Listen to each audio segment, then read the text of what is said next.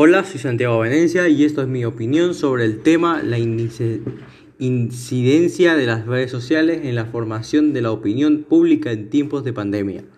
Las redes sociales tienen influencia para cambiar el comportamiento de las personas y mejorar su estilo de vida. Actualmente las redes han sido testigos de cómo la pandemia por coronavirus ha ocasionado profundos cambios en cómo funciona la sociedad y el comportamiento humano. Se puede ver aspectos negativos por la gran cantidad de información a la que tenemos acceso, como las noticias falsas, mayor riesgo de ansiedad y depresión y pérdida de privacidad. También existen aspectos positivos como la posibilidad de recrear nuestras mentes con actividades o retos que se promueven en las redes sociales. Esta estar en contacto con amigos y seres queridos con los que no podemos estar físicamente, trabajar, estudiar, hacer deporte y juntadas.